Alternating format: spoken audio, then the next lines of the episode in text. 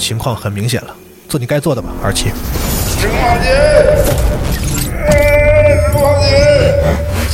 总部总部，我们遇到了从未见过的能量危机，资料已经上传，你们小心。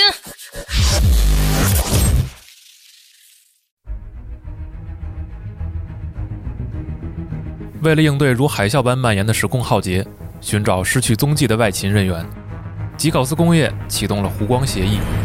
根据这份协议，吉考斯工业解除了自己的静默状态，一束信号投向所有的已知位面，召集一切可能的力量，联络所有愿意伸出援手的人。在协议的最后，这样备注：成为湖光的一部分，与每一个宇宙并肩作战。祝你好运！聆听电台的各位，没错，就是你。无论你身处何方，吉考斯工业都邀请你加入湖光行动，穿梭各个位面，面对时空浩劫引起的混乱，体验一场惊心动魄的冒险。二零二一北京站核聚变将在五月十五、十六日于北京易创国际会展中心举办。今年现场推出了全新的大型线上加线下实景互动游戏玩法——湖光行动。在现场使用湖光行动游戏小程序，不仅可以根据故事包剧情完成线上游戏任务，还能进行线下的实景探索。其中有解谜的脑力考验，也有线下调查的观察力比拼，既可以组队，也可以独自勇敢前行。除此之外，还有全新次世代体验、未上市独立游戏试玩等，更有游戏挑战得大奖的传统项目，没有人会空手而归。五月十五、十六日，北京易创国际会展中心，我们在核聚变现场。等候你的加入。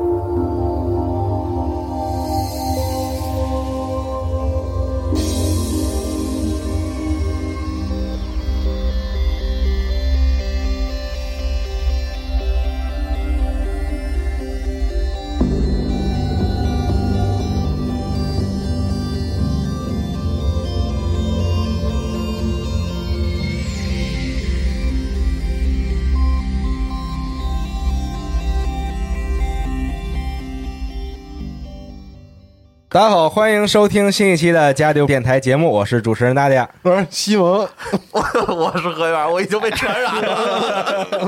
大家好，非常欢欢笑的开局啊啊！我们的这个造车故事、汽车历史故事、国产的这个故事呢，已经上线了一段落了。大家啊，没没没有没有。我们已经这个上线了第一期节目啊，看大家的反馈，觉得还不错啊，非常喜欢何源老师的这个精彩讲解，精彩讲解啊，讲故事啊。当然，我们这个后续也在录后续的节目啊，这个大家很快就会听到，请大家可以关注一下我们的这个系列节目。哎，但是今天呢，我们想聊一些跟咱们日常生活这个用车买车其实高度相关的一期节目啊，因为前段时间正好是这个上海车展刚刚这个结束。我是刚回来，对，哎，就是腿已经不是自己的了。每天三万步啊，一共四天吧。嗯，跟我们去这 E 三游戏展是一样的哈。哎，嗯，差不多。对，嗯。然后上海车展上呢，这个如果大家喜欢看一些社交平台或者看这个汽车相关的平台的话呢，会看到有很多新车的发布啊。然后包括一些这个它的车的详细的参数等等，虽然有些车还没公开售价，但是已经让人非常期待了。对，所以 A 七 L 之类的啊，A 七 就就知道 A 七 L，A 七 L 真不错啊。这次我我对奥迪有了新的看法。嗯，所以今天这期节目呢，主要想带大家了解一下这个上海车展上公开的新车里边有哪些，其实是比较值得咱们关注的。啊，对，因为它可能很快就会公开售价，很快可能开启这个预售。对的，到时候如果正好朋友们有这个买车的需求的话，可以参考一下我们这个节目。是，哎，对。但是我觉得正式聊这些车之前呢，可能先是带大家了解一下，就是这个车展，国内的这些车展，每年比如说一共有几个车展，他们不同的取向都是什么？哦，嗯，这个我我我忘了之前咱好像聊一次，但是那节目没有上线。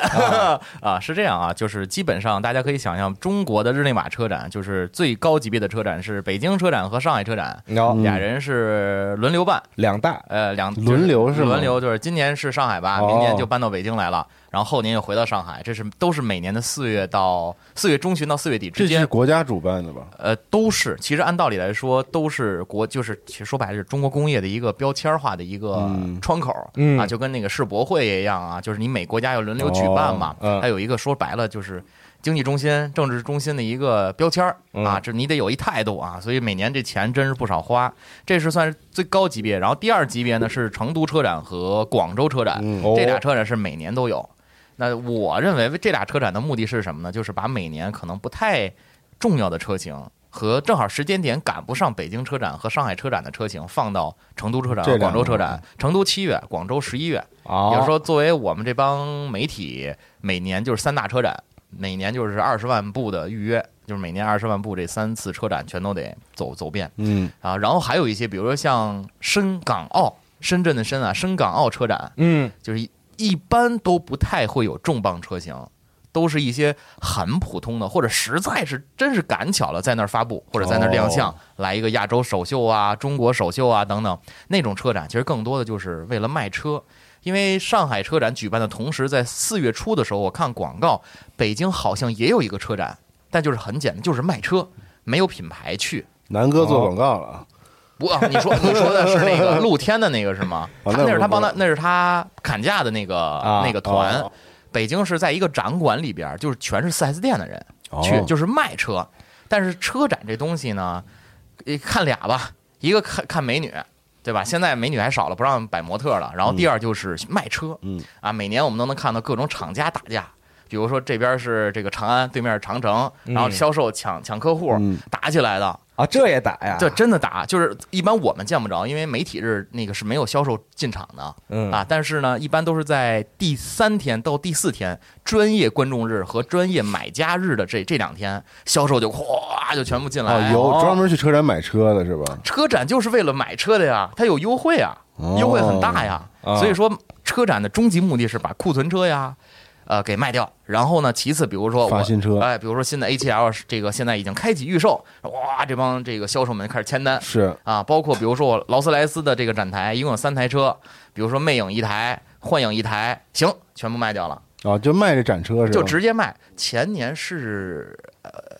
是王思聪还是谁啊？大前年直接把现场那台魅影买了，嗯啊，然后包括兰博也好啊，包括宾利也好，都是直接卖，就相当于那就是现车嘛，嗯啊，土豪来了你就直接下单直接买走。但是劳斯这种不是都应该你去好好的定制一下你自己想要的东西，你直接买现车不就没法定制？没有，他一般一千五百万左右的那一台现车你就买吧，肯定什么都有了啊啊！我上次试，有钱这都着急，是说对对都是着急，是包括像奔驰 S 或者是迈巴赫 S。你直接买，它有现车，你直接下定就行了啊！就是在就是它其实说白了，对于我们来说是看新车，对于消费者来说是真的去买车。买车对，而且比如说会有优惠，就车展限价，比如两千块钱优惠券，嗯，在店里，比如说两你在车展上买车两千块钱给你售后券，你在我们这个比如说你是呃长沙也好啊，或者南京也好，你在某一个指定的四 S 店两千块钱的一个售后卡，车展的时候买车送给你，就是说白了还是一个促销的这么一个。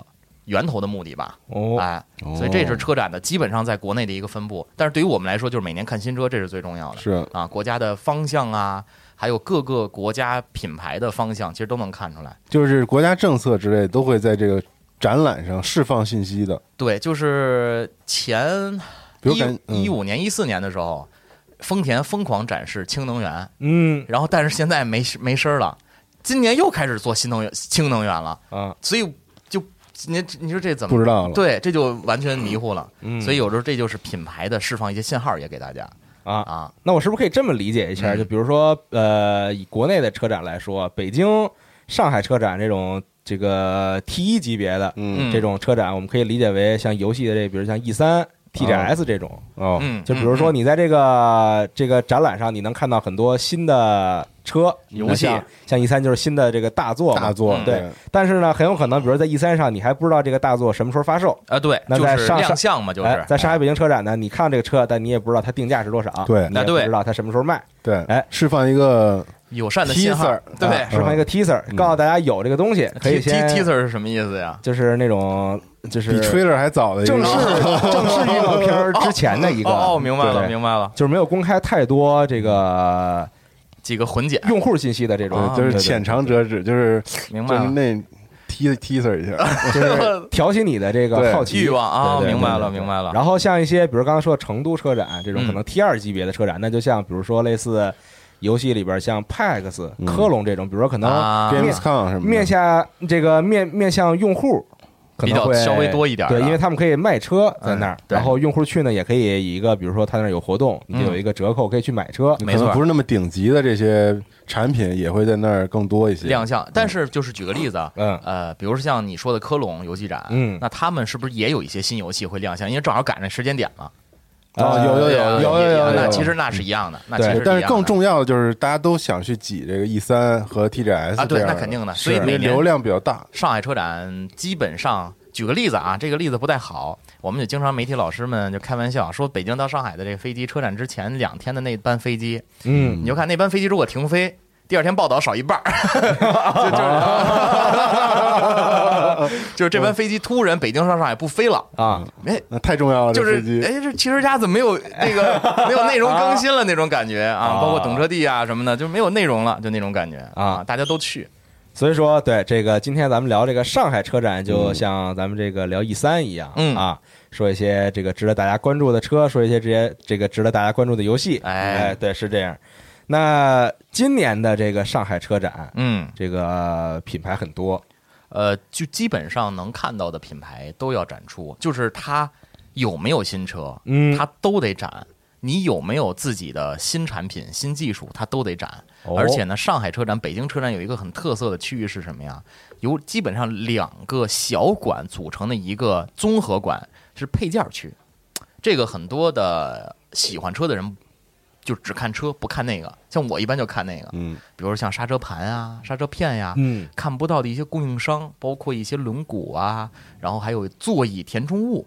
丰田最开始，丰田最开始做纺织的嘛，丰田就有就有自己的供应商，那专门做座椅填充的，比如 Alcantara，咱们老提到那种皮质，哎，那那些东西的供应商的展馆，包括我们老说的爱信的变速箱、变速箱、采孚的变速箱，这都有展。哎，格德拉克的变速箱。然后包括这个韩，就是现代自己的这个双离合变速箱，全都有这个相应的展区跟展台，包括人体工程学、空气动力学、起重机什么的，什么都有。这是今年的要上，每年都有，每年都有。对，北京车展也是。大家如果去北京车展，当然也可以去后边，它有两个单独的展馆，是配件区。哦，哎，比如说你，哎，我就喜欢 Brembo 卡钳，那 Brembo 卡钳到底分多少类啊？多少种？它的盘跟片什么样？你可以去那儿看。哎，这个大家有兴趣可以去看看。就不光是这个完整的展车啊，对对对，配件也能看到这个很多相关的技术方面的这个展示。对这一点，我觉得要比其实比车更好玩一些。包括底盘、避震啊，不是改装避震，是原厂 OEM 的避震啊，就是原厂配的这些避震的品牌。然后包括像一些轮胎，嗯啊，也会有一些相应的展台。那这些东西大家其实看看啊，比看整车我觉得更有意思一些。起码看看这个汽车是怎么组成的嘛，零件和。材料配件，对对对啊，包括像一些钢材厂，嗯，哎，包括整体冲压材料，对原材料，包括冲压机床、嗯机械臂这些东西都可能都会有不同厂家的不同批次的这个产品的展出啊，这些更有意思一些哦。嗯，但刚才这个说到这个零件什么的，其实说的还都是它这个原厂的。那对这个车你买的时候，它里边就会带的这些零件，而展的其实不是那些比如说改装厂商他们的这种，比如说改装的刹车、改装的避震什么的这种。对，就是展示。今年五月份北京应该是有摩托车展，然后之后是有呃改装车展啊，到时候大家也可以去看看。就是改装车展是每年在北京都有，然后呢是就是大家了解的那些，你说 Bilson 也好啊，KW 也好的避震啊，包括台湾的 BC 啊等等等等，轮毂、轮圈、轮胎太多了，Brembo、AP、Endless，对，就是大家可以去看看，就是 OZBS、HRE。你这 这是贯口吗？这是，哎，真的，大家喜欢要喜欢玩改装车，比如说在 GT 里边你改了，或者你在这个地平线里边改了，那些产品基本上你能在现场能看到实际的东西，哎哎，包括赛服啊、头盔、手套，然后也会有展车是吧？也会有展车，但是放那儿的展车都是改装的车或者是赛道的车，哎哎，比如说你要买一些赛道服啊，你要买一些汽车用品，包括像力摩。啊，就是 Liqui Moly 啊，Liqui Moly 就是在我先用的机油就是 是吗？德国的一个汽车养护品牌吧，包括三 M。你用的机油都是这这种机油？对，呵，呵，用得上吗？加加湿多呀，加湿多用用不了吗？挺好啊，就是都有极护极护，加湿多极护。嗯，咱们这个以后啊，大家可以在评论区里告诉我们，就是这种日常的汽车节目。就我们想不想想不想听？啊？比如机油啊、机滤啊、小保养、大保养，这真的是用车相关，就特别实际功能性的这种。对，就是幺零三天就每天下午那个汽车服务热线。对对，我太喜欢。何燕老师老去做客，张张杰何杰达，我最喜欢的嘉宾 张杰达，张杰达，你何杰达，那杰达，那日杰。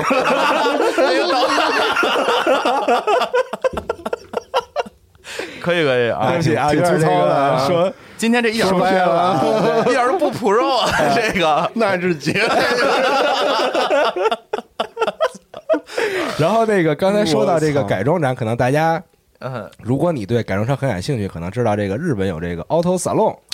非常非常知名的这个改装展，一年没办了又，在日本举办的，哎。啊，这个大家也可以关注一下。然后其实说这个车展打架，嗯，这个不光是国内有这个事情啊，在日本大家都说这个大家素质很高嘛，就觉得日本人，但其实他们。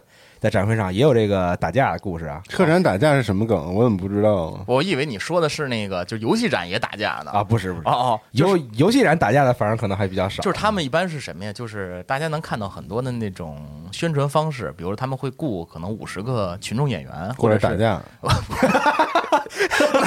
那我就幺幺零了，就是他们会找一些那个，就是就是临时工。穿上那个自己品牌的衣服，在那馆里边转来转去，比如身上有二维码啊，和今天这个展展会的活动啊什么的。比如说你侵占了对方品牌的这个展台的时候，你不小心绕道走到那儿了，人家的销售是不干的啊。我每年都有，就是双方展台就是真是打起来了，这可为了抢客户。或者是这边说，哎，这车别买啊，然后那个上我们那展台去，有有过，所以大家反正要去的话，尽量赶在专业观众日去，嗯，销售少一点，这个看车纯纯粹一点，票贵一点，嗯，黄牛票贵一点。它也是分媒体日、媒体日、专业观众日，然后专业买家日和观众日。哦，它有不同的展会，有不同的级别，但基本上媒体票近两年卖卖的少了。原来黄牛门口我们是免费嘛，就申请嘛。就是因为你是媒体资格，然后呢，黄牛都是五百到八百一天，我那票用完了还可以卖给黄牛，他还两百块钱收，但是实名认证的，所以那不能卖啊。好，行，说了这个刚才有用没用的啊，嗯，咱们回到咱们的主题上，今天在 上海车展都俩小时了哈，都上海车展值得关注的一些新车，那我觉得第一上来肯定得说一说这个国产的。自主品牌要说说我说说新车了，太激动。新车呀，是这样，老关注了。我跟你说，大家应该在评论区里边关注过，就跟咱们之前聊过领克，就是现在我这这次咱之前聊领克零二那 hatchback 那台车嘛，这次我看到实车了，里里外外我都体验了一遍。嗯，然后呢，体验这个车的时候，正对面你知道是谁吗？是大众。哦，我是先体验的 GTI，然后我就看到了领克啊，对，高尔夫 GTI，然后我又看到了这个领克零二的 hatchback 这两款车，我认为。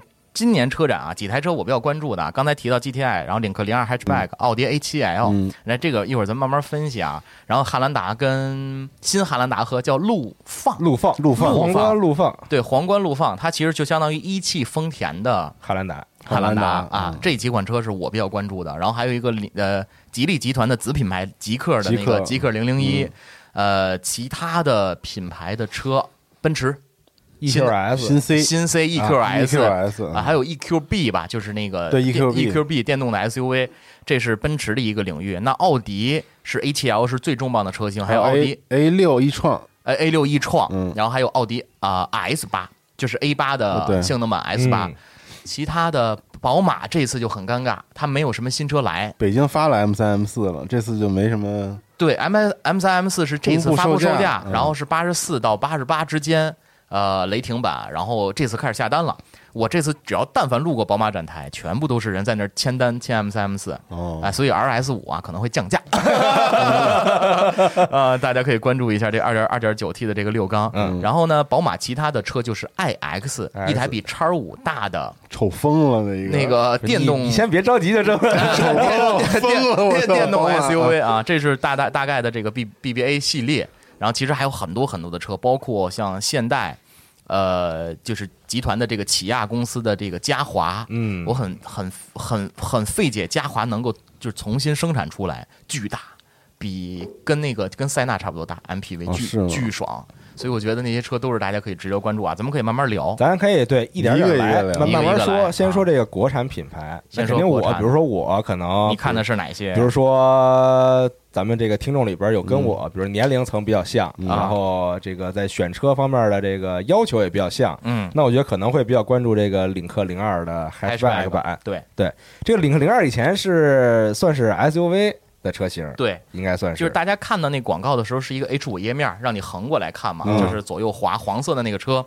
然后这一次我看了一眼他们的实车，呃，首先可以想象成那个车就是现在的领克零二这个车型，嗯，原厂降低，啊，然后呢把所有的那个周边的那个包围的防擦条。就是某 A 六的那种防擦条啊，然后全部啊跟车漆同色，哎，好看多了。但是呢，由于成本的限制，他不可能把那取消掉，因为他要重新把翼子板做模具，对那个达到不了。他们应该是先试水，然后呢，动力总成是二点零 T 加上八 AT 爱信的八 AT 的那套动力总成两百五十三马力，还是两百五十马力，三百五十牛米，就是沃尔沃的 T 五错高功率，两咱就说两百五十马力哈，GTI 现在是二百二，嗯，哎，那所以说它在单纯的数据表现上，加上八 AT 的这个 AT 变速箱的这个感觉，可能稳定性啊啊，或者是说这个换挡的舒适是对平顺性要好一些。但是反过来，GTI。呃，它这一次依然没有使用海外版本的那个 Evo 的那个发动机，就是高功率的，就是全新的 2.0T 发动机，还是用的老的 EA 888第三代。呃，哎，那还是二百二十马力的这一套动力总成加上七速的双离合，我是觉得差点意思。就跟纳迪亚这台车一样的动力总成，哦，还真是，但是呃但我那是低功率，对低功率，哦，GTI 是高功率，对 GTI 是高功率，但是这次 GTI 给我的就比就依然是有传承的是什么呢？它座椅啊还是那个织布的，嗯，就像海外版 GTI 那个格格格纹，红色带红色的红边儿的条的那个，对对对，那个就是很欧洲的那种传统的 GTI 的那个座椅啊，嗯这一点我很喜欢。然后呢，外观方面要比现在的普通版的高尔夫战斗太多了，它全是那个蜂窝状的嗯嗯，那个中网，它的中蜂窝状的右下角还有分别五个蜂窝能亮，能亮啊对，是 LED 的那个日行灯哦啊，所以那个。那个那个版本的那个车型是要很很好，就是比普通版的这个 GTI，就是普通版的高尔夫要好看很多。嗯啊，但是动力总成没变，很可惜。然后还是依然是单双边单出的排气，啊，啊，就是保留了 GTI 之前原有的那个风味儿。所以我现在是觉得这两台车我都想去试，我也甚至把两台车都想同时拉到赛道里去，同时的去比一下，是因为 GTI 的操控和驾驶感觉和领克零二是一个很值得去参考的东西，因为我一直坚信啊，就是。最好的车，或者是最让能最让人能心情愉悦的车，不是从 A 点到 B 点越快速，而是越有乐趣。啊，你从 A 到 B 的时候越有乐趣，其实你是很开心的。那车但 A 到 B 就是一条直线，怎么办？那你就漂移走啊 啊！所以这个奥迪就是属于快，就知就知道 A 到 B。这 所以我觉得这两台车大家可以持续关，因为售价会比较低，GTI 还是肯定卖二十二万左右，二十二到二十四之间嘛，因为包括物价的上涨啊，不知道它的价格有没有上涨。但是我跟那个领克那个公关小姐姐，我就跟她猛聊，哎，我说你这卖多少钱呀？准备？你猜呢？我说，因为他没法说嘛，他没法说。18万猜呢，对，他说你猜呢？我说十八十九吧，我觉得这能当公关吗？不是他，因为他不能说嘛，啊是那没法公开售价嘛。我说落地啊，这车落地十九万六。哇因为这就有水了，有什么水？保险的水，嗯。然后购置税的水。对。哎，我能打一个来回儿，那我觉得裸裸车价格十七万八千八，十八万三千六，就这种感觉的一个上下的水平，嗯。就落地二十万以内，年轻人的第一台二零 T 小钢炮嗯，啊，我觉得这是这台车的一个主要卖点，它要比这个 GTI 便宜两到三万块钱，因为落 GTI 要没有优惠落地二十五了。啊，所以这就五万块钱的轮毂刹刹车就出去了，对吧？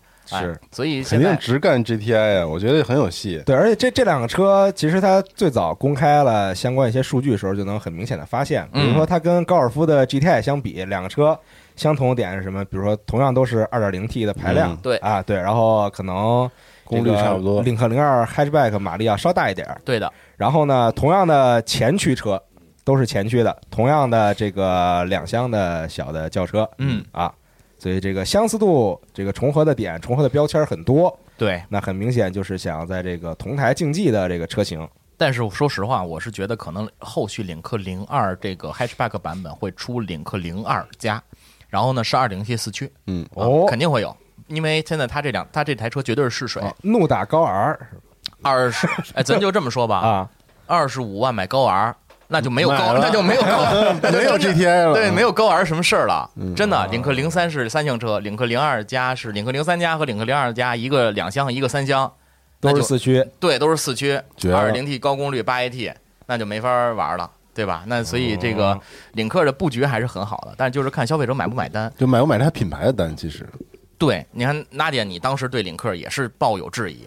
对吧？就是这个品牌还是有一些还行，我没那么大质疑。对您那，你最终没有选择，可能因为长相也好啊，或者是这个。对我，我其实是不是特别能接受它这个前脸的这个设计啊？对啊啊，我是我是非常接受了，我也能接受了。我不知道为什么以前我觉得特吵，现在我怎么看怎么都舒服。我上午带我媳妇去产检，我就我在跟着一领克零三后边啊，呦，我真好看，跟半天。但是屁股我我至今无法接受，它那个不行。屁股它那个有很多的多余的那个纹路，有点有点太冗余了。我觉得没有那个就好。对我也是那感觉，但是那尾灯什么真挺好看的。然后，所以我现在就在想，领克零二可能是不是以后真的能够取代 GTI 的位置？哎，所以这两台车大家可以在评论区里说一下啊，喜欢哪台车？当然现在还不好说，因为还没有进行这个售价试驾或者这个。当然，从这个买车来说，这个售价现在还没有公开嘛。然后，比如说从用车方面来说，那两个车开起来到底这个感觉，哎，它的这个这个操控的感觉、舒适的感觉等等啊。一系列比较细致的感觉，到底谁更胜一筹？嗯，现在还不好说。我看车展的照片嘛，因为那个大众做了活动，做了舞台的活动，对对对对，然后找了那个最开始定 GTI 的十位车主，然后来聚齐聚上海，然后做舞台上那个拿着自己 Number 零零一、零零二，然后就是 GTI 车主列了一排，没有任何一个人在三十五岁以下，我看那个样。没有人在三十五岁以下，没有，就是小于三十五岁，没有小于三十三十五岁，没有比我小的。我看那照片，你知道吗？大家可以看时间轴啊，我那照片我还给截下来了。零零一是巨大一五十多岁大哥，我感觉是一个，那是真喜欢，真是情怀，你知道吧？就我觉得 GTI 在中国绝逼是一个极其有情怀的一个车。呃，这是最后一代纯汽油 GTI 了，我觉得，我觉得也是了。对，所以买它不是为了开，可能。真的是，真的就是，我觉得这些大哥是就最喜欢这帮人的这个车的人，应该就是这些和我们和我这代人岁数差不多。就说那大哥四十岁吧，四十多，就说小五十了啊！我天哪，那当时当他要是买六代 GTI，二零一一年国产的时候，那那时候他也就四十或者是三十多点儿。那比如说现在像我今年三十二岁，我刚接触国产 GTI 的时候，正好我大学毕业二十二岁啊，那个时候的感觉跟现在完全不一样。那时候我有一辆 GTI，你开一辆 GT，哇，对我那时候我也我对对吧？那个我那个感觉完全是线的说那个啊，对，带缝线真的完全感觉不一样。所以这个情怀这东西，领克能不能落地也是个问题。但相反，我觉得啊，因为 GTI 这个在在在那一代人的，因为它有时代的这个印记嘛，因为 GTI 在中国，但是。现在已经没有了。对现在年轻人来说，GTI 不 GTI，它没有那么重要。我觉得可能，可能对于他这种老小孩来说，可能重要。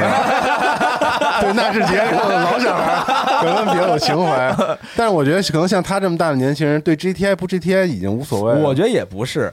比如说，你想找一个这个，就假设说吧，我这个年龄段吧，可能比如说你工作了几年，对吧？你大学毕业了一段时间了，现在手里稍微有点钱了，想想买辆车，想买一个，我就我我想买一个我能满足自己的。买得起的这个偏性能一点的，哎，偏运动一点的车。那其实你的这个可选项也不是那么的多，不多。但 GTI 绝对是一个非常有利的选项，也是啊，也是。小钢炮这价位也没没有其他的了。对，没有其他，就但我认为领克还是能够厮杀出一条很很好的路，肯定能，因为他就把着 S 三停产，啊，奥迪 S 三停产，就是停止引进。S 三确实是一个这个可能会取代很多人想买 GTI 对。这个这个这个，但它价位比 GTI 高啊，它直接把高 R 干死了呀，啊，因为高 R 当年卖三十八，嗯，然后呢 S 三优完会之后比高尔差不跟高尔一样，那还是奥迪。那没人买高 R 了，无非就是两厢三厢的问题嘛。是高 R 七代呃八代呃七代高 R 基本上你在马路上看不见中国没有两厢的 S 三啊，吗？没有嗯没有哎没有所以就很尴尬。对，所以就一直在想这个这个这高就是 GTI 的情怀能否再次落地嗯啊？这个就是现在看年轻人怎么想了嗯啊。我是真的对这个高八的设计实在没法接受了。高八已哎，这他已经没。我当时录进那个高尔夫那期节目的时候，我就说，现在大众的设计师全放在 ID 三、ID 四那个电动车那个系列里边了。这高尔夫烧一烧啊，就完全开始放弃了，真的可能放弃。所以最后一代汽油高尔夫嘛，以后就没了。而且大众停止研发汽油发动机了。那一点四 T、一点二 T、呃 2.0T、3.0T 没了。人现在不都数字高尔夫吗？呃它现在叫数字，它就是里边变成了数字仪表，变成了数字仪表盘啊。但是真太难看了，我觉得。所以 GTI 这东西啊，看期待一下，呃，底盘底盘标定吧啊，我有幸有幸的话，应该能在五月份五月底拿到试驾车，嗯然后到时候大家可以看我们的节目啊，我到时候再分享。好，嗯啊。然后说完领克零二这个，当然嗯我比较关注的，我当时也稍微看了看的相关信息，还有就是极客零零一，哎呀，我可是老喜欢这车了。极客零零一，我内部消息啊，就是极客是领克的，就相当于有点像领克的电动分支，电动牌子，但其实不是，他自己成立了一个分公司，嗯就是吉利集团的子公司。嗯这个公司的规模和现在的人员资本投入又比领克还大。哦，就它的电动车的，新的部门，现在刚出了一一台车，包括人力资源，包括研发成本，包括所有团队、海外团队，然后销售团队、经销商团队，要比海就要比领克还要大。那我不禁想问啊，嗯因为极氪零零一的整个车的设计，嗯沿用了所有领克的那个设计设计的语理念言对和这个元素。嗯，那它如果就是分支的一个品牌，而且他们自己官方还强调了说这不是领克的一个，对，对吧？对我看那个有一个发发言人就是他们就是干，他们就是想要做一新品牌嘛。对，那视觉元素既然如此的统一，那他们将来是打算怎么干？因为我就我在在品牌上来讲，啊我不认为就是说两个完全不同的品牌能够共享同样一套设计语言，设计语言。就我在在我看来，这事儿就完全的我明白你不合理。就是要不然就是以后所有领克归到极客，嗯，要不然就是这两个看怎么在，是这样哈。我我我觉得。很怪，就感觉这个就是现在，我这次在车展的时候，我应该呃录节目的时候，我想到一个事儿，就包括我从恒驰，就是恒大汽车啊，一会儿可以说说那个车，啊，就是从恒大汽车俩人给抬走那个，呃半代出的，啊然后那个我就想说，其实国产品牌的设计语言的沉淀，其实已经沉淀了相当于小十多年的时间。那领克出来的时间是二零一七年的秋天。然后到现在，它的设计语言沉淀了相将近四年的时间。那这四年的时间，这个语言二次进化能不能给极客零零一用？这是你的那个节点，就是你那个症结。我那个点，我因为我现在是觉得，现在可能他在设计一套全新的语言，不太能让新的人接受对我觉得挺好看，是因为我认识领克这套语言。啊。对，我也觉得挺好看的，但这车啥也没，一是没开，嗯然后二是现在标准续航，包括它的整体的这个电动机以及整个动力表现，完全是一个问号。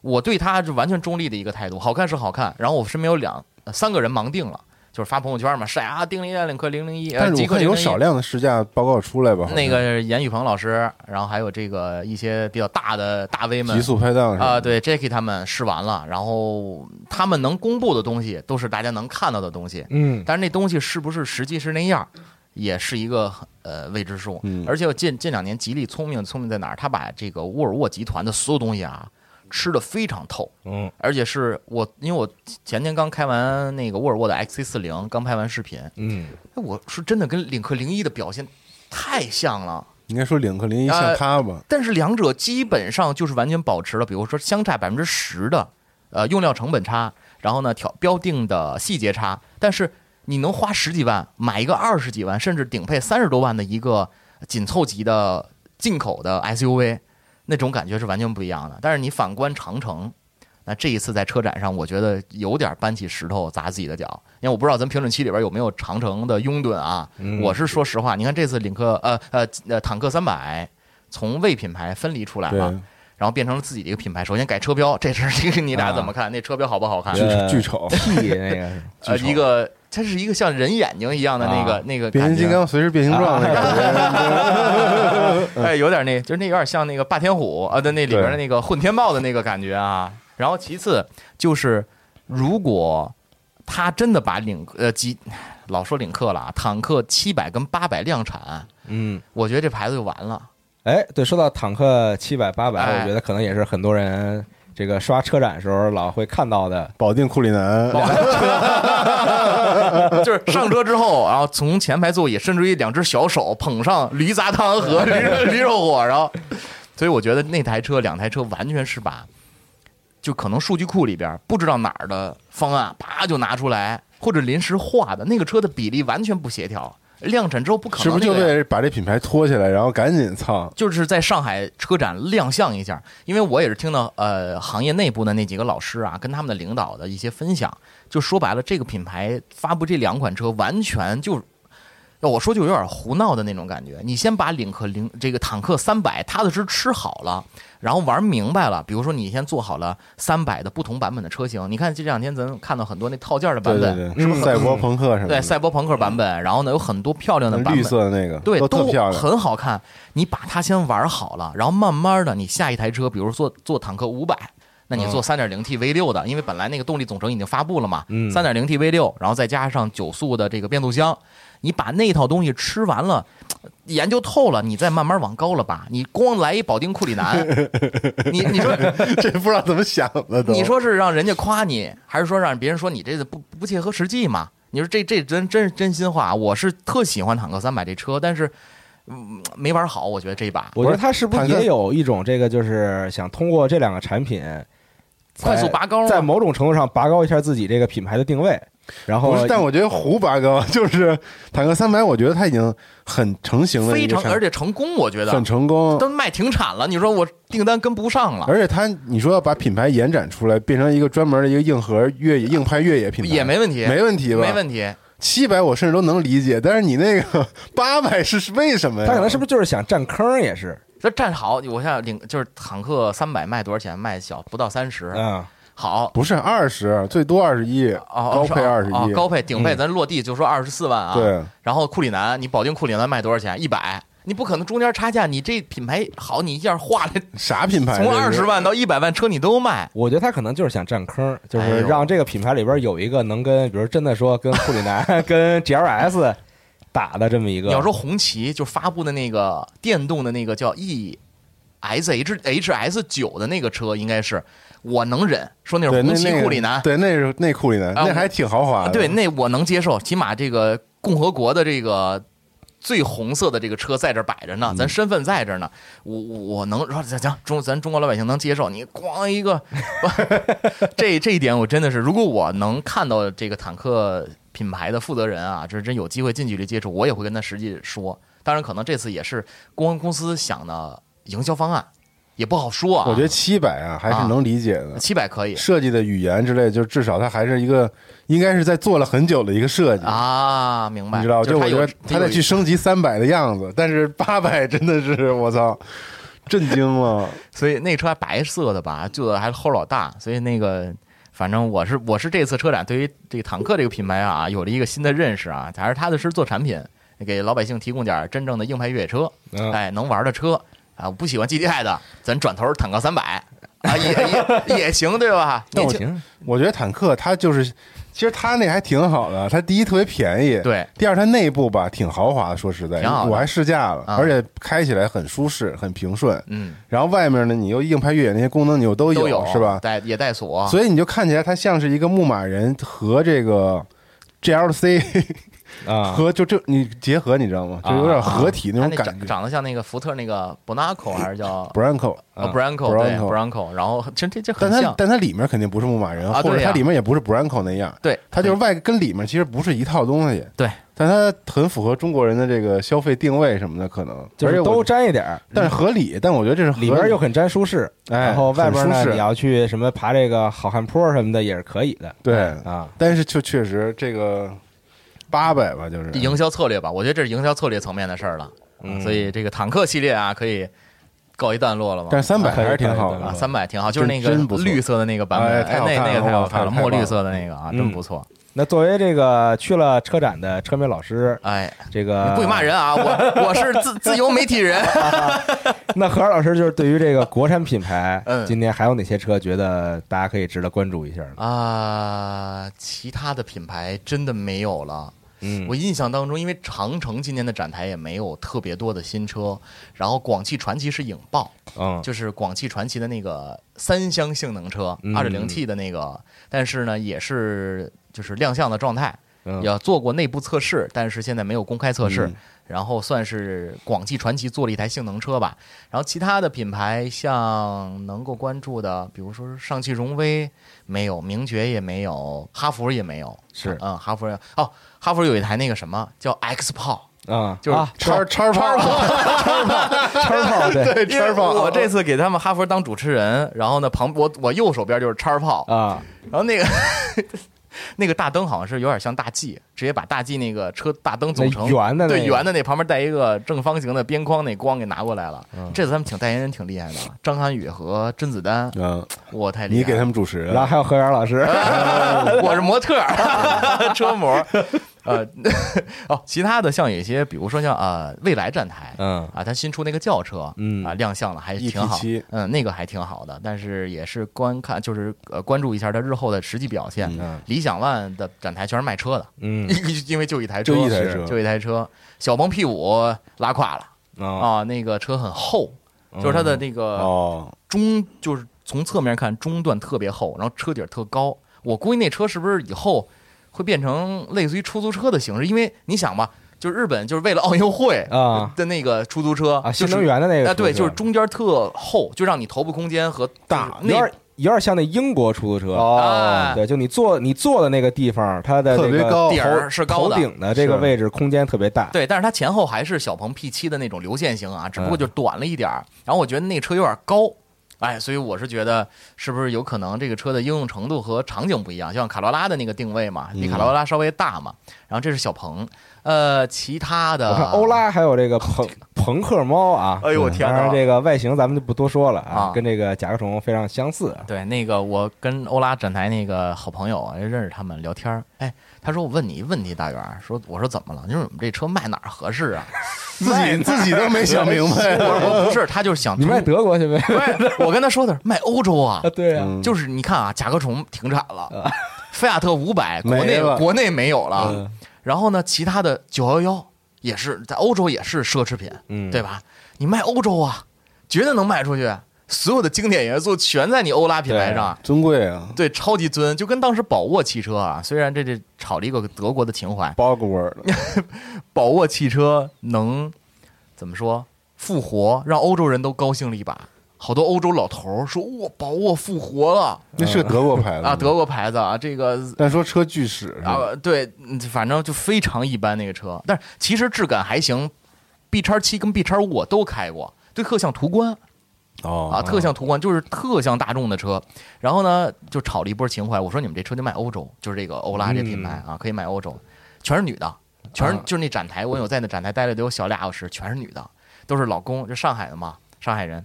他们本来肯定是就是女性消费者喜欢这种车型，就比如说两个人嘛，对，昨天我还聊呢，就是你是我老公啊，我是你媳妇儿啊，你带我看坦克三百，你是我老母，我我属鸡，你你你属虎，你是白银，我黑土，然后你带我看坦克三百，我啪带你看欧拉，就是好多这样的，然后我在现场见着我一谁也不理谁，以我的粉丝，我说哟。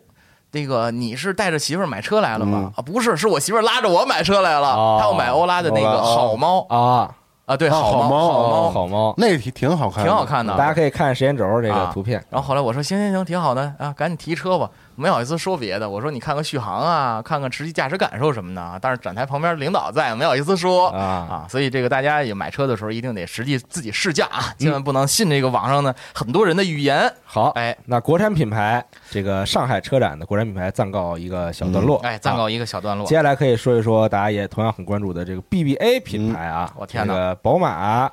奥迪啊，宝马、奔驰和奥迪，嗯啊，这三个德国品牌。哇，奥迪 A7L 真不错，真的我。我太喜欢了。奥迪的这个 A7L 可以给我们先简单的介绍一下。我能说这个背景吗？你来，预备开始。说吧，这 A7L 吧，就是这个，其实上汽大众对，是之前就是奥迪只有一汽大众嘛，然后上汽现在也跟。奥迪合作，然后就相当于是有一这个南北奥迪是吧？南北奥迪之分了。对，然后这应该是上汽大众的上汽奥迪第一款车。对，然后他们选择的是把这个奥迪 A 七给引进到中国，然后同时给它做了一个三厢版本，中国版本的改造，就像当年的 A 六加了一个 L 一样。对对。然后做了一个 A 七的 L，但是 A 七其实本身是一个。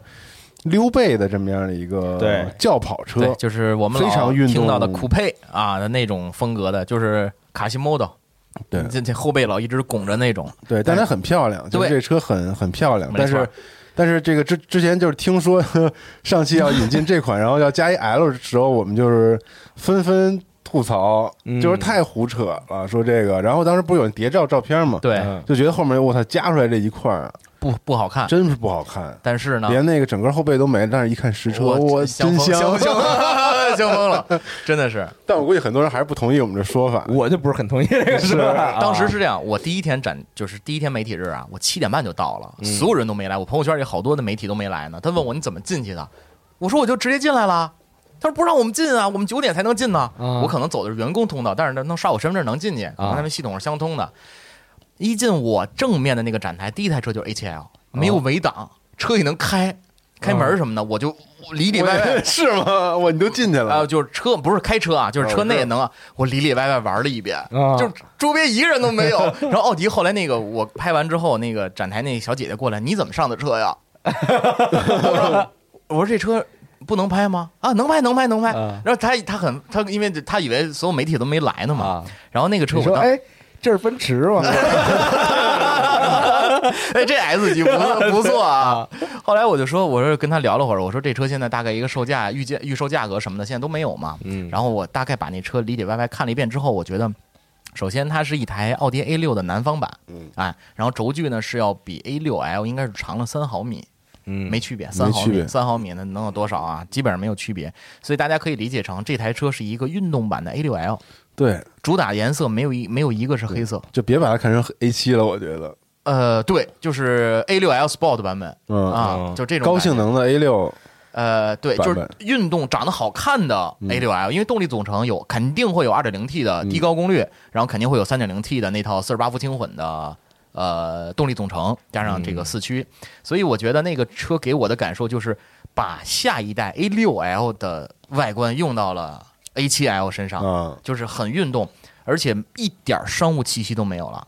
对，我觉得说，如果你要是想不呃想摒弃这个 A6L 的一部分黑色商务车的这种感觉的车主或者预购消费者，你可以选择。但你就喜欢 A6 的空间和这个啊？对，因为它轴距很长嘛，轴距超过三米了，那你后排座你基本上躺着，适合年轻的商务人士哈。怎么还商务？就别商务了，年轻在乎后排空间的年轻人啊，比如说我放儿童安全座椅。对，哎，那比如说我后排的空间纵向很长，哎，那说实话，我要是生孩子，我买那车也挺好的。我买呀，挺好。啊，真是，我突然想到了，因为纵向空间嘛，你孩子蹬腿儿，他踢不着我座椅啊，很大呀。啊，还真是。不是，你孩子得长到好几岁才能踢上你那座椅呢，大哥，得长十岁吧能踢上那前面座椅。所以我是三超过三米的轴距，而且这次主打的颜色是。阿瓦隆蓝吧唧儿的那种感觉，绿绿色跟蓝色那个，它官方语言我不知道叫什么，在奥迪里应该叫阿瓦隆绿。啊，阿瓦隆绿啊，那个颜色真的好看，嗯，就比那个 A 六的那个黑色要舒服舒服太多了。所以这次 A 七 L 是我认为见面真香的唯一一台车，而且他们我觉得他们很会做，他们自己开发了一款完全是只有上汽奥迪才有的一款全新中网。而且它这个是一全黑中网，它那个中网其实有点那个 A 六欧肉的那个，它中间也带竖道带竖格格。它不是竖竖道它是那种十字的那个纹纹样，然后它是错错列排布的，它不是那个。哦，我明白了，对，它特别好看。就是有一地儿是十字是粗的，有就是十字，它都是十字十字十字是那样的。对，就是它很很用心，就我觉得这款车做的，就是跟我刚开始想象中。就是国产引进这种改改良款完全不一样，它就是还搞出了一个新的美感，但它确实不是 A 七以往那种美。对，就它是真的是一个新 A 六 L 的一种，嗯，一种感觉，就 A 七真的很运动，就挺凶的那车，还就挺漂亮，对，挺好看的。而且内饰它这次展车是干邑色的那个皮，呃，你看的干邑色是啥色呀？黄，就那黄呢，就是就是枯叶的那个那个颜色，对对对对，特漂亮，对那个颜色真不错。所以我这次真香，这是我唯一一台真香的真香的车，但是不知道开起来应该也不会不会太差，因为三点零 T 它这次上的是五五 TFSI，三点零 T 四十八伏轻混，夸丑对，夸丑的那套动力总成，我觉得应该还行，然后也是三屏。相当行，相当行啊！相当，嗯，好，我面对两个奥迪车主是吧？没有，但是我没我没有关注那个车，因为那个车我感觉确实离我这个需求比较远，太大了啊啊！你一直在看恒大，你不是觉得不好不好看吗？啊，对我我我只单纯觉得就是他那个溜背，嗯，对，取消了之后，其实我不是很能接受。我确实跟你一样，我已经不把它当 A 七看了。我也是，就是。它的成功就在于它不是 A 七了，嗯，而它把 A A 六重新给对 remake 了一下啊，然后变成了一个自己的 A 七 L。就我我我我觉得这款车会卖特别好，嗯，我觉得也是，就是因为什么呀？就是我们老说的平台，那它的一个架，就是整个造车的这个架构没有变，那在平台当中进行改变的话，我相信底盘啊、安全性啊，可能会有。呃，跟 A 六 L 相同，或者是呃进口 A 七的这个相同的表现，那么这个身形会不会满足一部分的这个细分市场？我想买 A 六，价格也合适，四十万左右，我好像又没有那么喜欢商务，而且我又讨厌商务，或者甚至我不喜欢 A 六，那我是买这个车。对啊，这点我觉得这 A 七 L 的这个打的这个细分市场的定位特别合适。而等它出了那个二点零的以后，肯定价格也会往下走，肯定会会更香了，落地四十。嗯，那奥迪当然这个 A7L 可能是大家比较关注的，没错，新车啊，对。那宝马这边刚刚说这个 iX，iX 还有一台车，但是就给大家放时间轴看一眼吧，就是那个三二八。但是我还是想就是延续刚才样这话题，来来来，就说如果 A7L 这个这个车型现在打造成这样的话，其实我觉得方方面面啊，嗯，可能除了这个一一以贯之的奥迪这个关于这个操控没有什么特色以外，嗯。就是它跟宝马五系的这个对标，我认为就真的是还挺，真是挺吃香的。呃，有一部分人买宝马就是为了驾乘愉悦，是，但它但是驾乘的愉悦一定是在三系体现的会比五系好嘛，对吧？但是你空间又没那么大，所以就是什么都想要，就是对，咱们什么都想要，但是你的价格又没在那儿。好，你买 M 八，什么都有了，但是又买不了，但是钱又不够。对，但是钱又不够。咱们其实有的时候，我觉得。你看，像五系，你买 M 五，那什么确实什么都有，嗯啊，那真四驱咣咣的，然后前后还能，对，就是所谓的断联，纯变成纯后驱模式。那那个 M 五整个开起来感受要比三系强很多，但是灵动性呢又感，因为车身又沉，又加上一套四驱，又有点尴尬。所以我觉得买车是一个纠结，就特别纠结，疯狂纠结，疯狂纠结的一个事儿啊。所以说，当然我弟买车买一年，最后不买了。你弟应该是调查公司，他调查了市面当中所有的车，而且主要还是大家买车的时候，其实买很多东西也一样，就是你不能要求说它又便宜又好，又又特别特别好。对，不是你不能说。你只有你手里只有，比如说买这个新飞度的钱啊，你想说你买这飞度，它恨不得这个性能上能跟这个 M 三、M 四比，恨不得这个舒适上能跟这个什么奔驰比。对你不能要要求它太多。对，奔驰这次就没有太多的这个亮点，唯一就是奔驰 C 啊，新 C 绝对真好看，绝对卖爆。就开始那帮就站在马路对，站在马路边那新的奔驰 S 二二二就是垃圾啊，就就这个就是烂就是烂，然后结果就 看到这奔驰 C，我天呐，太香了，就肯定是这种感觉，因为它确实把 S 级的精华全留下来了。然后它的用料成本要比 S 级差嘛，因为它售价肯定会低，但是就放蜻蜓的那个翅膀的方向盘，中间的大屏全留下来了。但可能那个视觉的那个 HUD，就那套呃怎么说虚拟的视觉那套东西是全部应该取消掉了，或者是顶配车型才有。但是我估计以后是真香。你你看实车了是吧？我就看见实，但是我没进车内，我没看，我没进车内，我就离远了看的，因为我赶时间，我就赶紧走了。我是想等试驾车。因为一般展车，我我不太相信车展的展车，真不错那啊，那在外观真可以啊！我绕了一圈看了一眼，那就是。但是我能问一个可能比较敏感问题吗？啊，像可能比如说我这样的人啊，我这个年龄层的人，比如去买车的时候，我可能会很考虑它的这个动力的油耗。纳智捷对，纳纳智捷就不考虑这个油油耗了，知道吗？无所谓，什么加油站在哪，二十个油、三十个油都无所谓。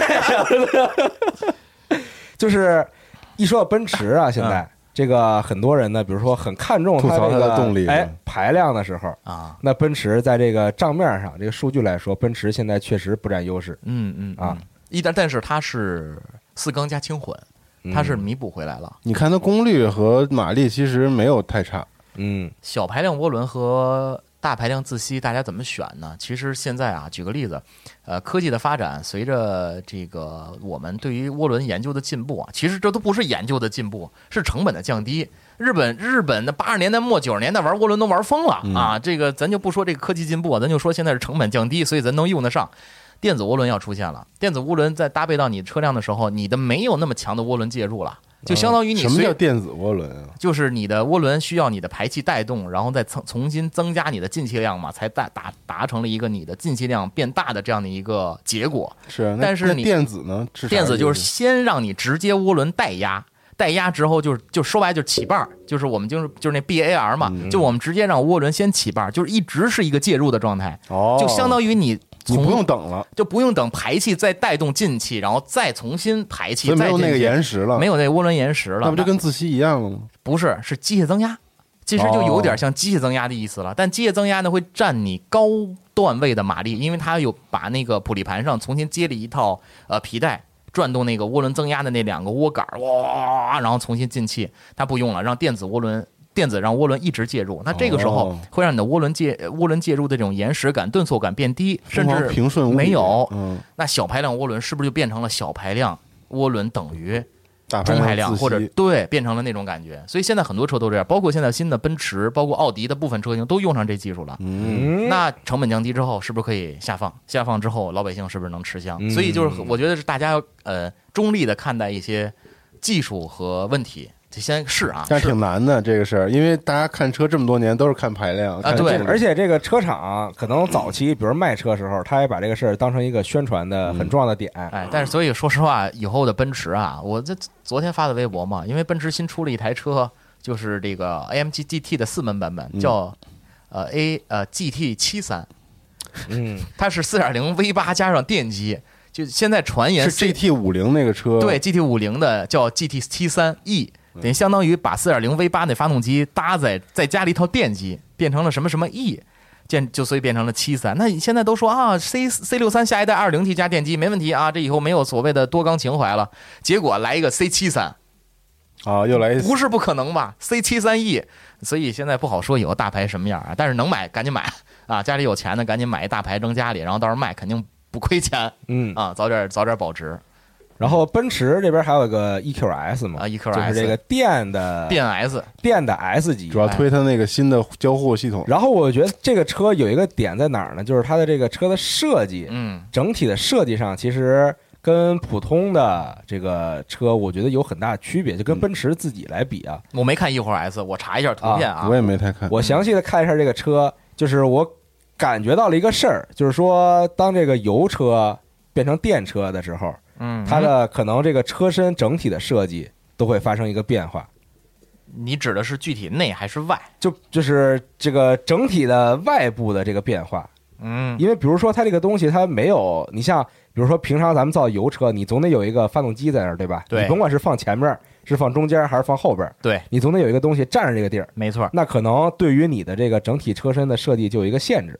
嗯。而且这个限制是没法被打破的，因为你必须要有一个发动机在那块儿。对，但是你变成电车之后呢，可能你就不需要有一个那个那么大的发动机在那儿占着地儿，那成 QQ 蜜了。对，你变成电机驱动方式，那很有可能会它它能够就是解放一些啊，在这个设计上的限制。哦，你说这个，因为我看了眼图片啊，从我的这个技就是知识角度来分析一下。首先，大家如果能看见时间轴这 EQS 的感觉，这车呀前后比例特性一比一，就有点 QQ 蜜那种感觉。嗯，就是它的车头、它的车尾都是斜的。对，它并不需要考虑。发动机的形状，嗯，发动机的你说六缸也好啊，八缸也好，去考虑那个所谓缸数带来的整个曲轴的长短带来的发动机长短的这样的不同，所以它现在这辆车看起来的流线型，而且整个的这个车身空气动力学应该非常好，嗯，所以它是跟就是它电动机就那样，它可以把四个电机放在四个轮子上，它不用考虑车身外部的造型，嗯，但可能以后是不是就为了省电，变成空气动力学很很好的那种小圆弹？小圆球，就开北京那个国家大剧院，在马在在马路上走也有可能。嗯啊，我觉得是因为现在 毕竟考虑到消费者，就是说电动车虽然它其实早就可以开始考虑这种异形的，它可以一步一步来嘛设计，对对，就是但是一直没有那么做。就我觉得，因为它毕竟还是汽车嘛，它在这个过渡时期里，必须它要去贴合消费者们的消费习惯，因为汽车漂亮不漂亮。这个漂亮不漂亮这个事儿是建立在人们对燃油车的认知上的，对对一个事儿，对吧？就是而且买一个美的车，嗯，可能要比买一个快的车要更重要。对于大部分人来说，我认为啊，对，没错，我同意。就是好不好看这个事儿很重要，但如果说你因为它这个电动车的设计发挥空间大而造一个怪车，它很可能空气动力学很好，但它不一定能卖啊。对，因为我刚才看了一眼这车的空气，就是这个风阻系数零点二，很低了，零点三八、零点三几就已经算汽油车里边的顶级的顶级的顶级，它是零点二。嗯，它还是得考虑你刚才说那，确实没错，它还得考虑现在汽油车的审美，嗯啊，否则就以后真成淡了。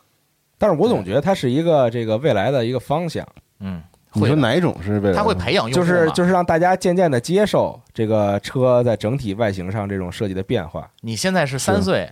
你可能到你二十三岁的时候，全是电车了。那那个时候那车长什么样，你自然就喜欢了。我觉得有有就看，我觉得还是得看从赛事来看。如果说什么时候这个电动车的赛车，嗯，真的有这样的赛车的赛事，特别现在有啊，是就是说那那个车就这个赛事影响力如果能大到那个程度，嗯，如果人们像那个房车赛之类的一样去想办法改装这些这些这个电动车，嗯，那有可能未来确实。有可能没准会下放到这个民用一些设计，肯定会的。我觉得现在电车就是靠风阻系数，因为其他的没有了，你没有太多的所谓内燃机的那些考虑东西。你说热管理，你热管理是电池热管理，你不是发动机热管理，那你不需要考虑太多的说你要撞风啊，或者是你要考虑更多的这种，比如说进气的效率啊。你内部导风啊，等等等，你没有进气和 排气了，你不需要那些内部空气动力学，你把外部空气动力学做好了就完了啊。所以我觉得这个好像对于咱们来说还没到那个时间呢，慢慢来。我觉得也是一种这个这个这个变化要发生的一种。再过十年，纯纯电的时候到来的时候，对，十年，嗯，差不多，差不多二零三五年燃油车绝迹的时候，应该差不多了。对，咱们赶上一时代啊！昨天路特斯刚发布最后一款汽油车，哎，太太惨了，哎，太难过了。再说说宝马吧，宝马 i x i x 这台车我是正正经经玩的时间最长，因为参加他们内部的培训来的。嗯，然后，嗯，身为一个宝马的前车主，我是觉得宝马已经在这个设计上开始走自己的这个路线，已经越走越深了啊，现不出来了。这这个大鼻孔。然后他这次呢，怎么证明自己大鼻孔的是对的呢？他把一九三八年的呃宝马三二八啊，那个时候应该叫做巴洛克天使吧？还是巴洛克天使？不是巴巴洛克天使，是我记得应该是五几级，它也是那种哪年呢？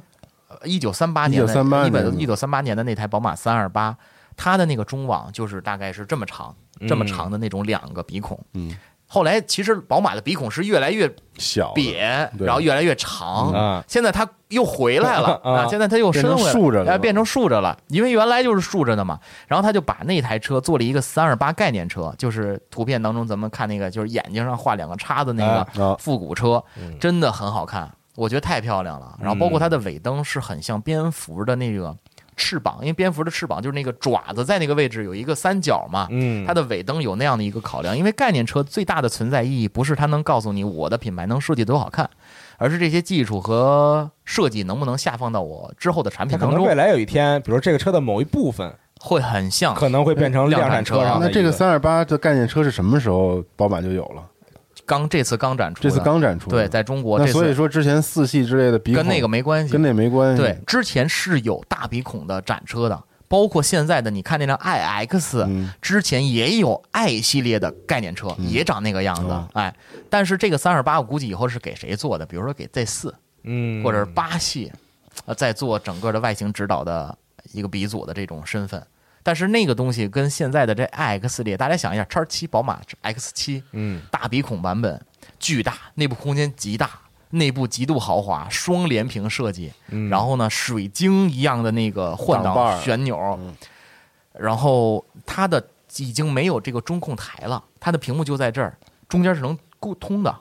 就跟老的那个雪佛兰老老美系车似的，断了是吧？对，副驾驶中间能直接到正驾驶来，就是你下车，你停在边上，直接能从副驾驶下去走过去，哎，能走过去。前排坐仨人，是不开？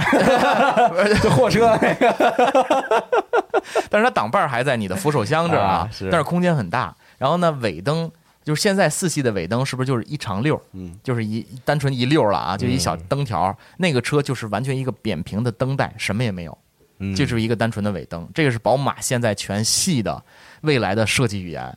然后我是个人是不太喜欢，这是真心话。嗯，但是 Z 四我在车展上展车看了，还越看又有点喜欢了。我也不知道为这人好像真是审美一直在变，就跟当时大家看领克不喜欢，人会变化。对对对对，新 Z 四啊，新的 Z 四啊，我觉得越越看越有点好看了，尤其是呃侧后四十五度的时候，哇，天呐，这车太漂亮了。然后苏布拉一比，那价格就太那什么了。苏布拉我也这次玩了一下。啊，苏布拉跟那个雅力士呃，G R G R 雅力士，这待会儿说到日系品牌，日系品牌，咱们好好说丰田的时候再聊。反正基本上宝马给我的感受是这样了，因为没有什么太多重点车型，因为五系刚换代，就是刚改款，中期改款，上上一次广州车展刚改完款，然后三系是去年发布的，呃，七系现在暂时没有任何的声音，其他的 X 七、X 五都在。等着下一代的产品，而且 X 五啊，可能要国产了，而且越来越近了。因为我一朋友是研究公司的，他们公司最近买了一堆 X 五做国内试驾，哦，就是做国内路跑，所以我觉得可能有关系。嗯这不是早就传言要有？是他现在应该在做国内的，就是道路的数据采集。那如果他国产的话，将是这个级别 SUV 的第一个国产车。对。我下一个肯定是 Q 七，嗯，因为我觉得 GLE 国产不太现实，不太现实，没人买也。嗯，GLE 因为卖的太少，卖的太少了。因为现在 GLE 和 Q 七比起来，这一代 Q 七算是比较失败的产品。为什么 GLE 没人买？我怎么觉得它 GLE 买的比 Q 七要多呀？但是国产就是现在我的意思就是 GLE 如果不国产，肯定没人买 GLE，都买国产 X 五了，嗯啊，对吧？因为那个售价差不多六十万，现在 Q 五顶配还五十呢。那大家会买一个中大型 SUV 啊，肯定会买 G L E 太贵了。G L E 现在如果是八十多万的售价的话，它要国产卖六十，那它俩继续杠没问题。但是我觉得以奔驰国产的速度，肯定没有奥迪和宝马快。那他弄一个 G L E L 还挺牛的。但 G L E L 又成 G L S 了吗？啊，但是 G L E 挺好看的，真好啊！G L E 真好看，黑色的太漂亮了，嗯。很不错啊，就是有点贵。那能不能就是就是宝马这个设计吧，就是因为它不是车系很多嘛？对，是。而且它这个车系因为整个这个上市时间过度不统一了，导致它这个大小改款不一样，就特别不同步。然后现在整个宝马就呈现一种巨乱，设计上巨乱的这种感觉，你发现没？呃，就是五系又中期改款，然后三系又新款，然后四系的大鼻孔又没有，并没有说用到其他的这个。车型上，车型上，之前的车型没有，就是中间感觉断层了。然后 M 三、M 四，然后又是大鼻孔，呃，就是没，我就觉得没有一个设计宗旨，就是没有一个把控的手在那儿，就没统一起来。对，没统一起来。我现在是认为啊，分散的，就是现在一切都是从 M 系开始往下放，但是这个。M M 应该代表了他们这个未来，就是之前的概念，新的概念车会用到的第一第一批次产品，就比如 M 三 M 四，然后第一个用到了民用级别的，就是四，嗯，但是这个但是这个大鼻孔应该是肯定全部会铺开的，我觉得以后下一代三系，以后三系估计对肯定会铺的，因为我之前看过 M 五那个 Touring 就那旅行版的，也是这个大鼻孔的。我就是觉得，反正大鼻孔，我现在逐渐能接受。今儿中午我还路上看见一台，我觉得很好看啊。你差你他你是一直能接受，我是逐渐在左右。但是它最接受得了吗？但是它只能只能出现在轿车，它如果出现在 SUV 上会极其的可怕。这个大鼻孔，对 SUV 看看 X 七吧，我觉得新的 X 七和下一代 X 五可能，因为它的比例在四系上是最完美的那个鼻孔那比例。嗯，它是真的，如果再变大就完了。嗯，唉。嗯，但是我真觉得它乱，就是现在的宝马看起来是 BBA 里面所有设计语言简直是乱套了的一个。呃，确实现现状，确实是。嗯，等等吧，您奥迪内饰也是，奥迪内饰也分不同代级，RS 五、RS 四是中间有一个大屏幕伸出来，然后其他就是融到里边的，有三屏的，有两屏的，所以都乱。奔驰倒是统一，嗯，啊，全是要不就双联屏，嗯，啊，就是这样。就是跟 GLE 啊、奔驰 E 级啊、新 C 级不都长一样了吗？嗯，奔驰内饰倒是真挺同，GLB 都长一样。对，所以我觉得持续关注一下这些品牌啊，其他的豪华品牌没了，沃尔沃也没啥新闻。Mini 你觉得有什么？没有，今年 Mini 也没有什么呃车型，因为去年是上了 Countryman 的换代，就是呃换代车型吧，它有一些细节上的更改，其他没有年度改款。嗯，Mini 今年是主打生活方式，展台在宝马边上嘛。对，啊，然后其他的保时捷。保时捷这次给了一个七幺八 Spider，就是七幺八的软顶的敞篷，但是它那个软顶是从后边蹬了两块布的那种，嗯，就是很那个 Spider 那个车型，大家一看那个这个还是个冰美粉是吧？冰美粉，哎呦喜欢那个颜色，你总觉得你手能摸进去就那种进去是吧？对你手能进去，八喜冰激凌是磨磨 人布，哎，魔人布的，对，那感觉。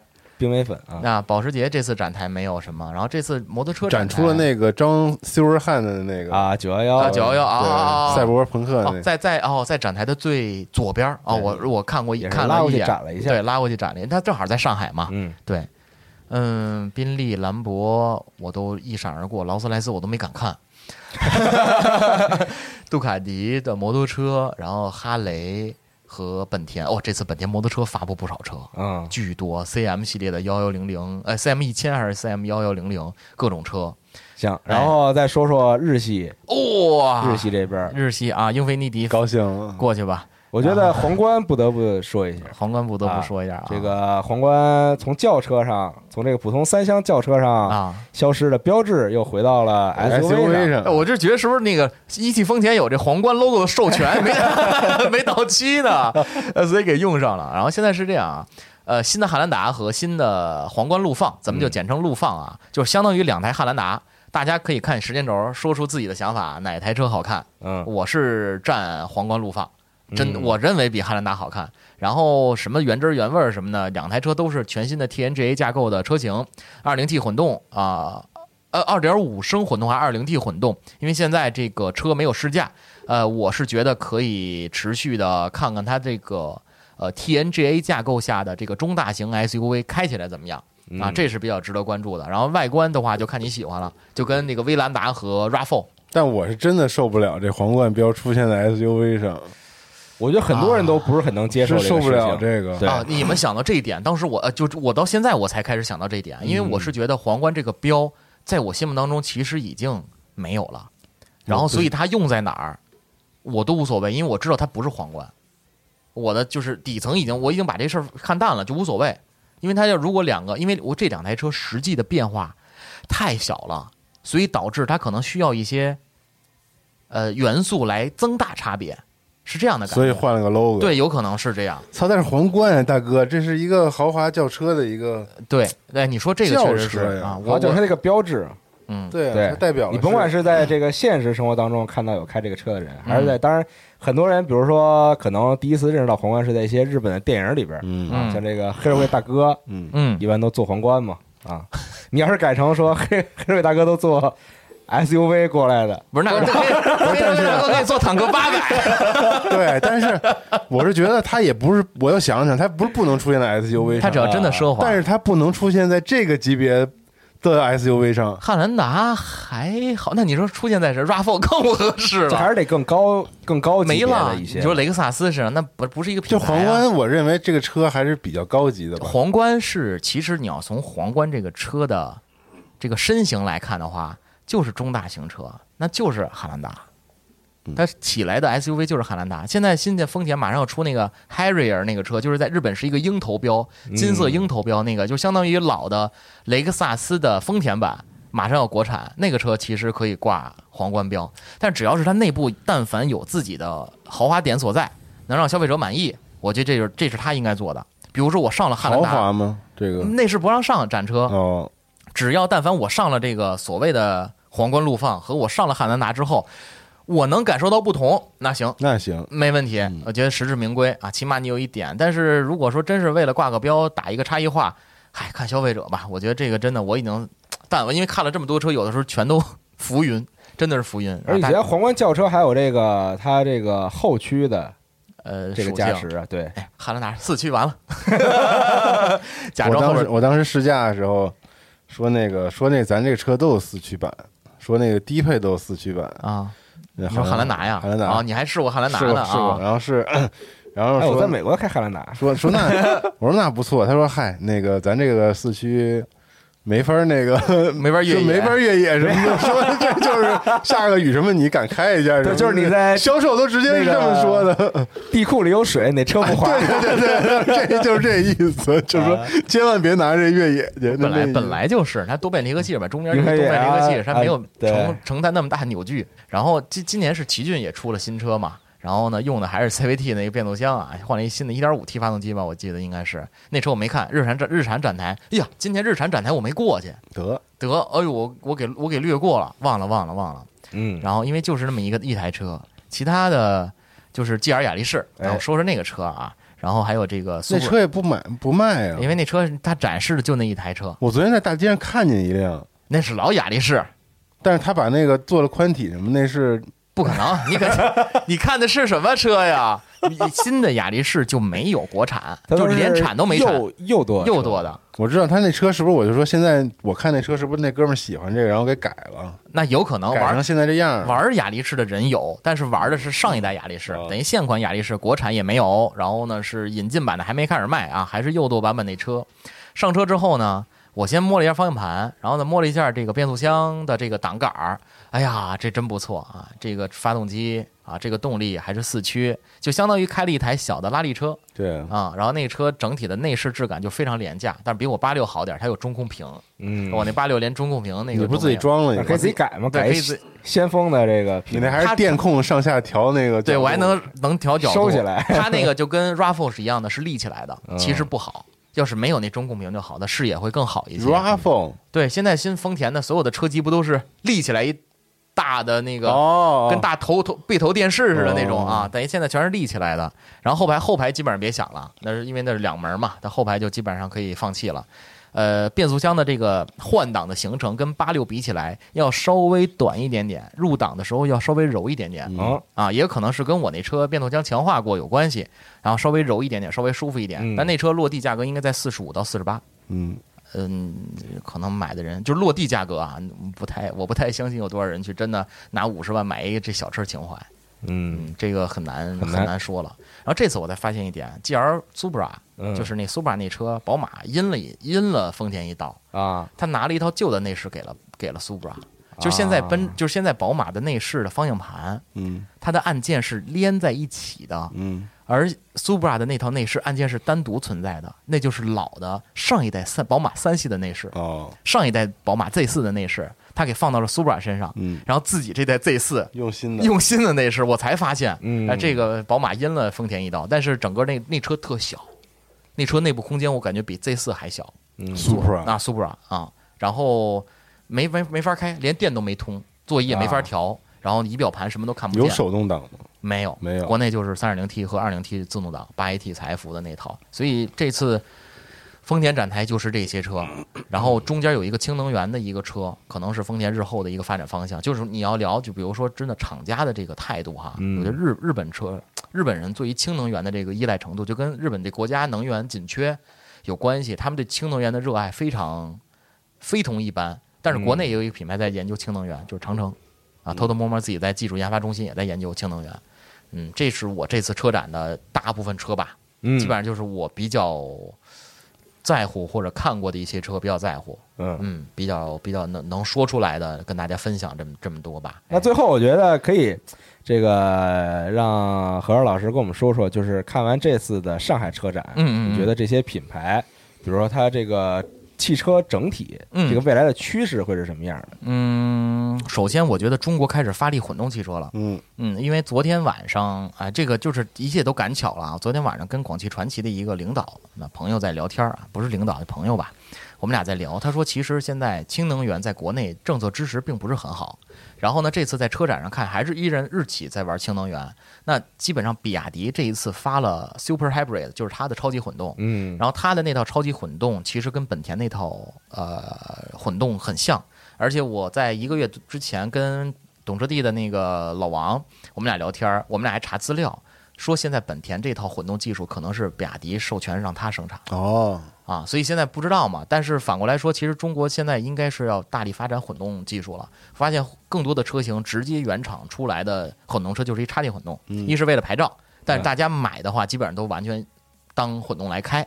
然后这是我能看到的一个趋势。然后汽油车大家基本上真的放弃吧，就是如果你现在能买二零 T，呃，性能不错的车或者是喜欢的车，汽油车赶紧买，赶紧买，因为我觉得五年之内是一个节点，呃，是一个节点，可能。